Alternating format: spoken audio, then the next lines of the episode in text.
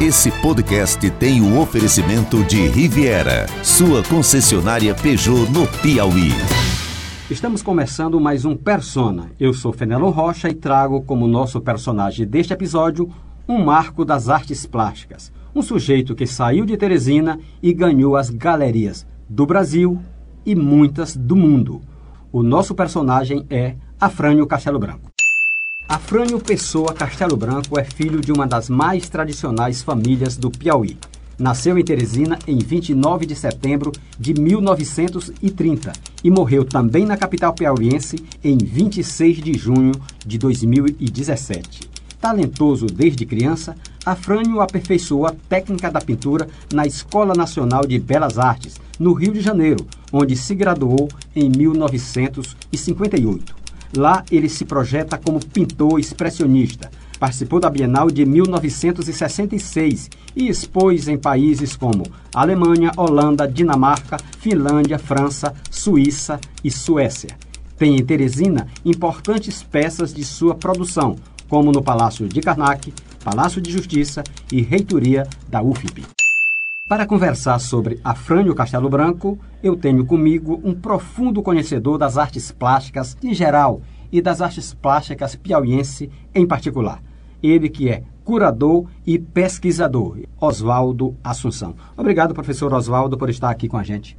Eu que agradeço a oportunidade, Penelon, de estar aqui é, divulgando um pouco sobre a obra grandiosa desse grande nome que é Afrânio Pessoa Castelo Branco. Para mim é um prazer vir aqui conversar para que cada vez mais o Piauí e o Brasil conheça o que esse homem deixou de legado para todos nós. E eu, nessa nossa conversa, professor Oswaldo, eu queria começar pelo fim, eu diria assim. Por quê? Porque o Afrânio viveu o mundo conquistou o mundo e no final da vida quis voltar para o Piauí. Qual a relação da arte do Afrânio com o Piauí? Olha, eu vou iniciar respondendo, lembrando um pouco o que nos ensinou Fernando Pessoa. Quer ser grande, canta primeiro a tua aldeia. E o que fez o Afrânio Pessoa? É o primeiro nome que realmente nas artes visuais do nosso estado canta esta aldeia chamada Piauí. Quando, quando você diz canta essa aldeia, são os elementos que ele usa na obra de arte dele. Quais são esses elementos mais fortes que traduzem essa piauiensidade? Quando eu digo canta essa, essa aldeia, eu quero dizer que até a década de 60 a gente já tinha alguns nomes expressivos nas artes visuais, na época chamada artes plásticas, no Brasil, mas eram pessoas que saíram daqui querendo ser nome grande no sul e sudeste do nosso país. Ou até fora, né? Certo? Como Lucídio. Ou né? até fora mesmo do país, como aconteceu com alguns nomes piauienses. Mas eles não tinham a grande preocupação de ser conhecido aqui no nosso estado. Ou seja, eles recorriam a uma temática clássica. Sim, a tradição clássica e achavam também que para ser famoso o nome tinha que ser conhecido lá fora, certo? O Afrânio rompe com isso. O Afrânio rompe é a, é a primeira ruptura na história da arte aqui do, do Piauí que realmente a nossa aldeia começa a aparecer fora dessa territorialidade, certo? Enquanto, das nossas fronteiras. Das né? nossas fronteiras, enquanto produtores de beleza.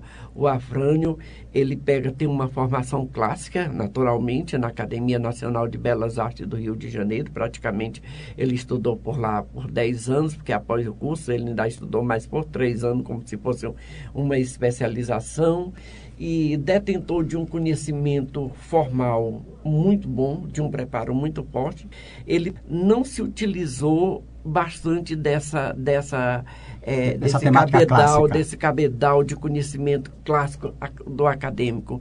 Ele retoma as nossas origens, certo?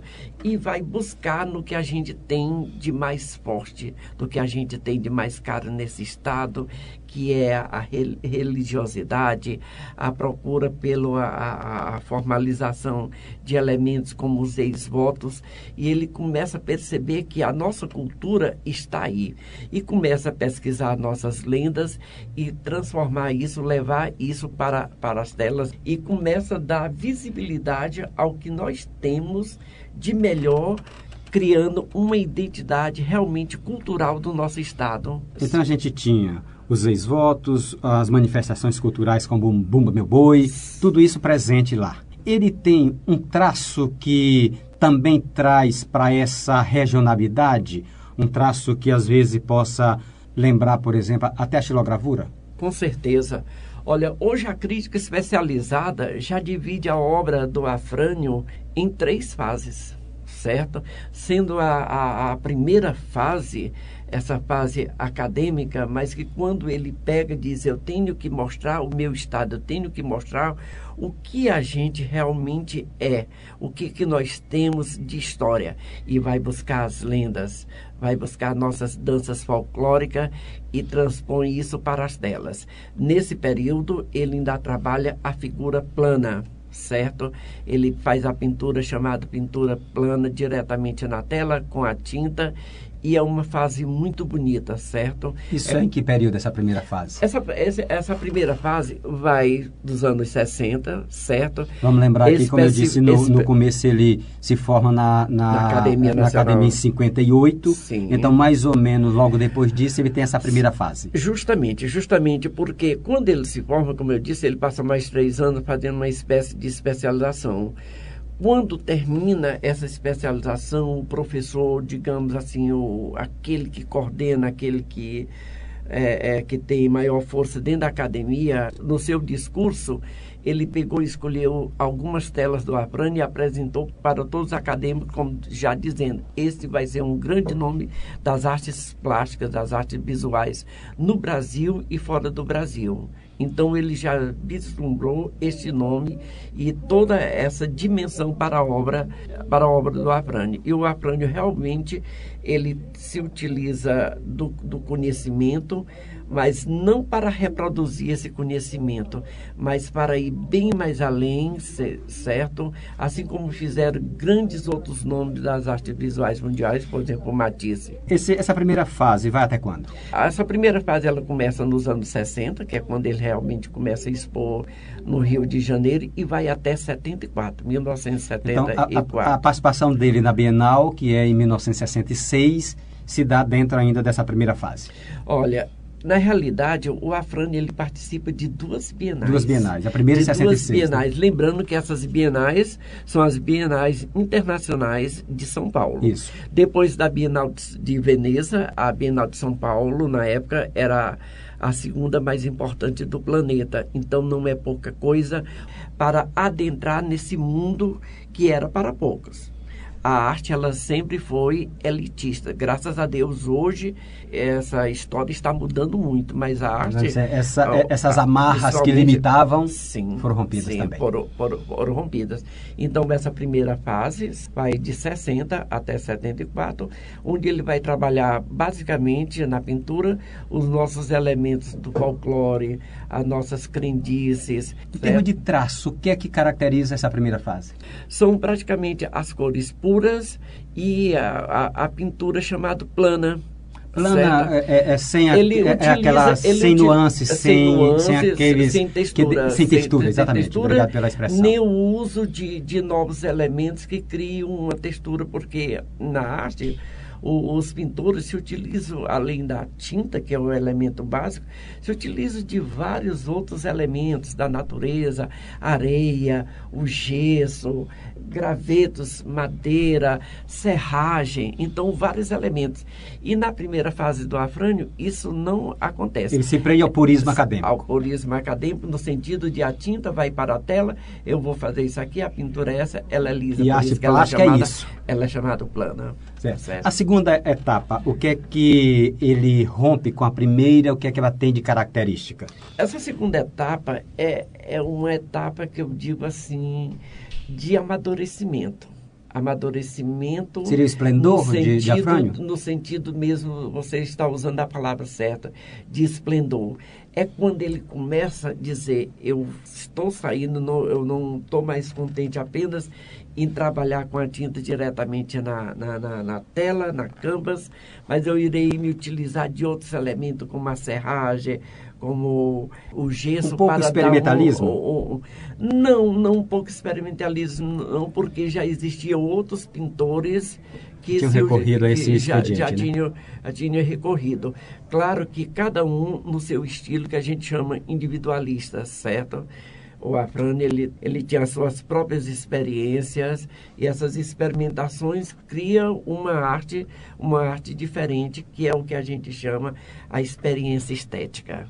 Então, a segunda fase do Afrânio vai ser justamente quando ele começa a criar textura diferente. O quadro dele começa a ter uma textura forte, uma textura alta, onde ele bota outros elementos e isso é, é vai criar assim, um, uma dimensão muito forte. É, é dessa fase o, o, quadro que a gente tem, por exemplo, lá na reitoria da UFP? Sim, sim, sim, que, sim. Que, porque... já, que já se utiliza dessa textura de forma mais evidente, né? Um tríptico magnífico não só, não só que o, tem lá. Não só o, o, não só o painel da, da reitoria da UFP, mas como outras obras é, do Palácio da Justiça. Infelizmente, algumas obras que hoje não existem mais é, foram danificadas de novo. Um trabalho de restauração à altura da obra de Afrânio. Certo? E a gente... Você está se referindo, por exemplo, a um que existia na Cepisa? Sim, sim, sim. Hoje eu não sei em que condição está, mas o que aconteceu mesmo foi que elas foram retiradas. Eu não sei se a empresa já está procurando um restaurador que coloque essa obra como ela era na sua forma original, certo? Mas é, é em outros lugares também, Banco do Estado, é, Palácio de Justiça e também a gente não pode esquecer das coleções particulares. Quem que é o principal é muito... colecionador de Afrânio Pessoa Castelo Branco? Olha, eu não vou dar nome especificamente quem é o principal, porque nós temos muito, graças a Deus, muitas famílias, eu vou dizer, as famílias tradicionais do Piauí consumiram muito a arte de Afrânio. Professores universitários, certo? essas famílias de Pedro II, de Corrente, as famílias abastadas do Piauí, elas detêm um bom número de obras do Afrânio Castelo Branco em suas residências. Eu espero que algum dia essas obras sejam doadas aos nossos museus, às nossas casas de cultura que estão surgindo, porque hoje o Estado está se tornando um celeiro de casas de cultura e isso é uma, uma grande felicidade. Por... Você, você falou da primeira fase, da segunda fase, essa que iria de 74 até mais ou menos meados de, 90, de até 90, 90, né? 90 e pouco. E, e, essa última fase, ela tem o que de representativo? Olha, essa última fase, o Afrânio encontra o seu equilíbrio. É quando ele está maduro como, como artista, mas também está muito equilibrado. Ele nessa terceira fase ele começa a, a trabalhar muito é, a, a questão da figura da mulher, a figura religiosa, porque nós temos sempre a lembrar que desde a primeira fase até a terceira fase, a última fase, a obra do Afrânio, ela migra sempre do sagrado profano. Isso é uma característica isso, dele. isso é uma característica. Se você pegar a obra do, do Afrânio, vai encontrar as figuras sacras, as figuras principalmente de Nossa Senhora, as figuras do Cristo, mas ao mesmo tempo você vai encontrar a mulher na praia, praticamente despida, você vai encontrar. É, é como, é como se dissesse que tudo é um mundo só, né? É um mundo só, é um mundo só com seus acertos, com seus erros, certo? Mas tudo fazendo parte de um único universo, certo? E a beleza da arte está nisso. O claro. belo está em todas essas situações, certo? Claro. O Humberto Eco, ele nos legou uma obra fantástica escrita, né? A História da Beleza. E é o segundo volume, A História da Feiura. Da feiura e um crítico de arte americano, quando pegou o livro A História da Feiura, que terminou de ler, ele apenas disse, meu Deus, eu não sabia que a feiura era tão bela. Tão bela, né? então, o, o, profano também é tão divino, né? Sim, o profano também é, é, é, tão divino. O, o Afrânio, ele traduz, professor Oswaldo Assunção, ele traduz uma certa tradição piauiense nas artes plásticas? Mas não tenha dúvida, não tenha dúvida.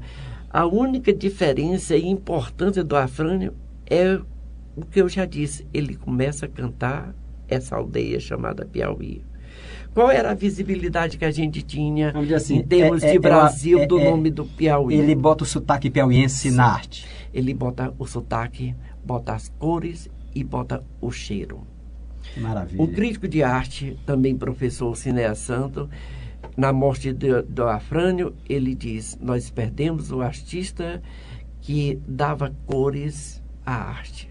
Agora, quanto a essa tradição, isso é muito, muito forte. Por quê? Porque eu costumo dizer, as pessoas ainda não entenderam a importância do Piauí no contexto da história da arte, não do Brasil, mas da arte mundial. Onde é que a gente evidencia essa importância? Ora, o homem primitivo, o homem pré-histórico, que vem desde o surgimento do homem como homem, como homo sapiens. Como homo sapiens, até mais ou menos é, uns 10 mil anos atrás, ele começa a produzir beleza, começa a produzir beleza. E Onde é que isso acontece? Vai acontecer no território africano, no território europeu, mas vai acontecer no território americano, aqui nas nossas terrinhas do Piauí, na Serra da Capivara, nos sítios arqueológicos de sete cidades, sendo que os nossos sítios são os mais importantes em número e qualidade do planeta. Vou explicar isso melhor. Enquanto as cavernas de Lascaux na França, Altamira na Espanha e outras da África, eles trabalharam principalmente o figurativo, nós já temos aqui no Piauí, eles já pintando o que a gente chama de geometrismo. Olha só, o quanto a gente já estava evoluído em relação a eles. Você chega na Espanha, você chega na França, você vai encontrar a figura do bisão, você vai encontrar a figura de, de vários outros animais.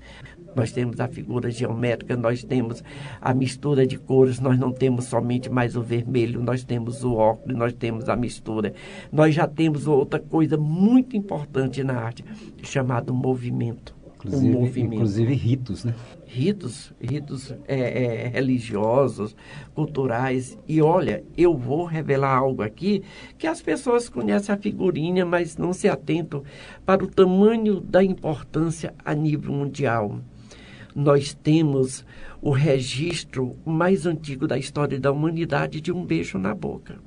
O humorista João Cláudio, ele diz, professor, o beijo na boca é criação do Piauí não existe nenhum registro na história mundial da arte de um beijo na boca. E o Piauí tem, graças a Deus, essas figuras, graças a Deus, e a mão forte da Niede Guidon, essa figura se mantém, graças a Deus que está lá intocável, mas é algo de um valor que não dá para se é, mensurar.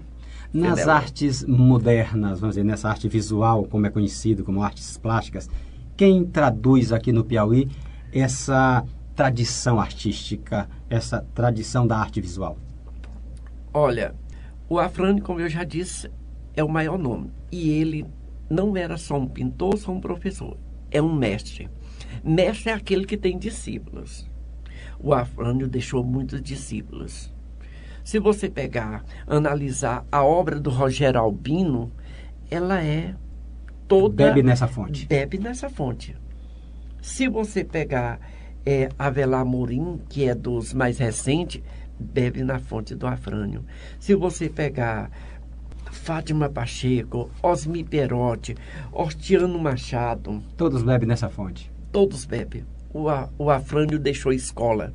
Isso é muito importante.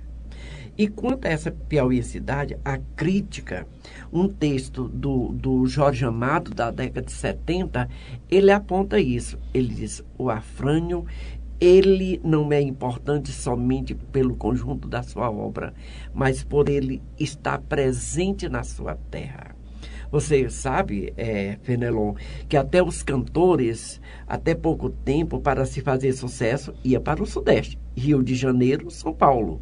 Isso em termos de música, que a música é a arte que mais se propaga rápido, certo?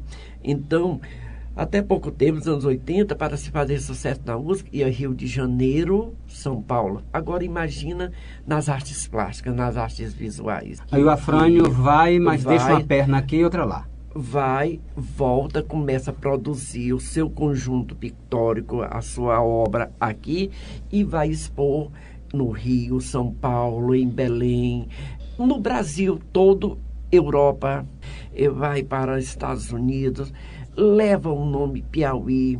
O Piauí sabe do tamanho de Afrânio? Olha, é uma pergunta que é, é interessante. É interessante, vou, vou, responder dessa forma, mas eu acho que nós ainda não nos, é, é, nos apropriamos deste grande valor, porque a Fran é um valor. Então nós ainda não nos apropriamos, nós ainda estamos muito ligados a outro nome, mas eu acredito, eu sou sempre da, aquele que acredita que as coisas irão melhorar e que se vai ainda descobrir cada vez mais o nome Afrânio. Sua grande paixão é arte santeira e você se dedica a nomes como Mestre Dezinho, mas você tem também essa paixão por nomes como Afrânio. E você é curador. Você se sentiria tentado a, a buscar reunir uma boa coleção, uma boa exposição de Afrânio? Olha. Estou lhe colocando um peso muito alto? Não é a questão do, do, do, do, peso ser alto. O Afrânio deixou três telas inacabadas, certo? E fazer uma exposição, eu acredito que aconteça, mas a exposição que ele fez na Surra, que foi a última, já foi algo assim fenomenal já foi algo fenomenal. A exposição também dos 80 anos dele. E não é difícil da gente encontrar as telas do Afrânio. O Palácio de Karnak está aberto. O Palácio da Justiça, os palácios onde há esses acervos, eles são abertos ao público. Qualquer pessoa pode entrar e dizer, quero ver a, a OAB, possui, certo? Eu acredito que vai chegar o momento certo de uma grande exposição sobre Afrânio Pessoa. Castelo seria, Branco. Seria interessante para o Piauí ter um conhecimento maior, né? Sim, sim. Principalmente os jovens, essa juventude agora, depois do ano 2000, precisa muito conhecer. Quanto mais se divulga a arte, mais se humaniza certo? As pessoas costumam, algumas pessoas costumam me perguntar, professor, qual é a verdadeira função da arte? Eu costumo responder, a função da arte é a humanização. E como nós estamos precisando e, dessa humanização? Cada vez mais, cada vez, cada vez mais. Professor Oswaldo Assunção, foi um enorme prazer conversar com o senhor, conversar sobre Afrânio Castelo Branco e eu queria agradecer muito essa nossa conversa. Eu que agradeço mais uma vez, certo? E mais uma vez eu vou pegar, é, é beber na fonte do, do Fernando Pessoa. Ele já dizia: o Tejo é mais belo que o rio que passa pela minha aldeia. Mas o Tejo não é mais belo que o rio que passa pela minha aldeia, porque o Tejo não é o rio que passa pela minha aldeia. E eu digo, a obra do Portinari é muito boa, é encantadora. É o tejo da arte plástica certo, brasileira, né? Mas a obra do, do Portinari não é tão boa quanto a obra do Afrânio, porque é a obra do Afrânio que é a obra que é a identidade do Piauí, assim como a arte santeira de Mestre Expedito, de Mestre Dezinho, de Mestre Cornélio e outros nomes como Dora Parente, mas o Afrânio é mestre. Muito obrigado, professor, e eu queria agradecer a você que acompanha o Persona. Lembrando, o Persona está no cidadeverde.com, no CV Play e nos agregadores como Spotify, Apple Podcast e Castbox. Até nosso próximo encontro. Podcast Cidade Verde.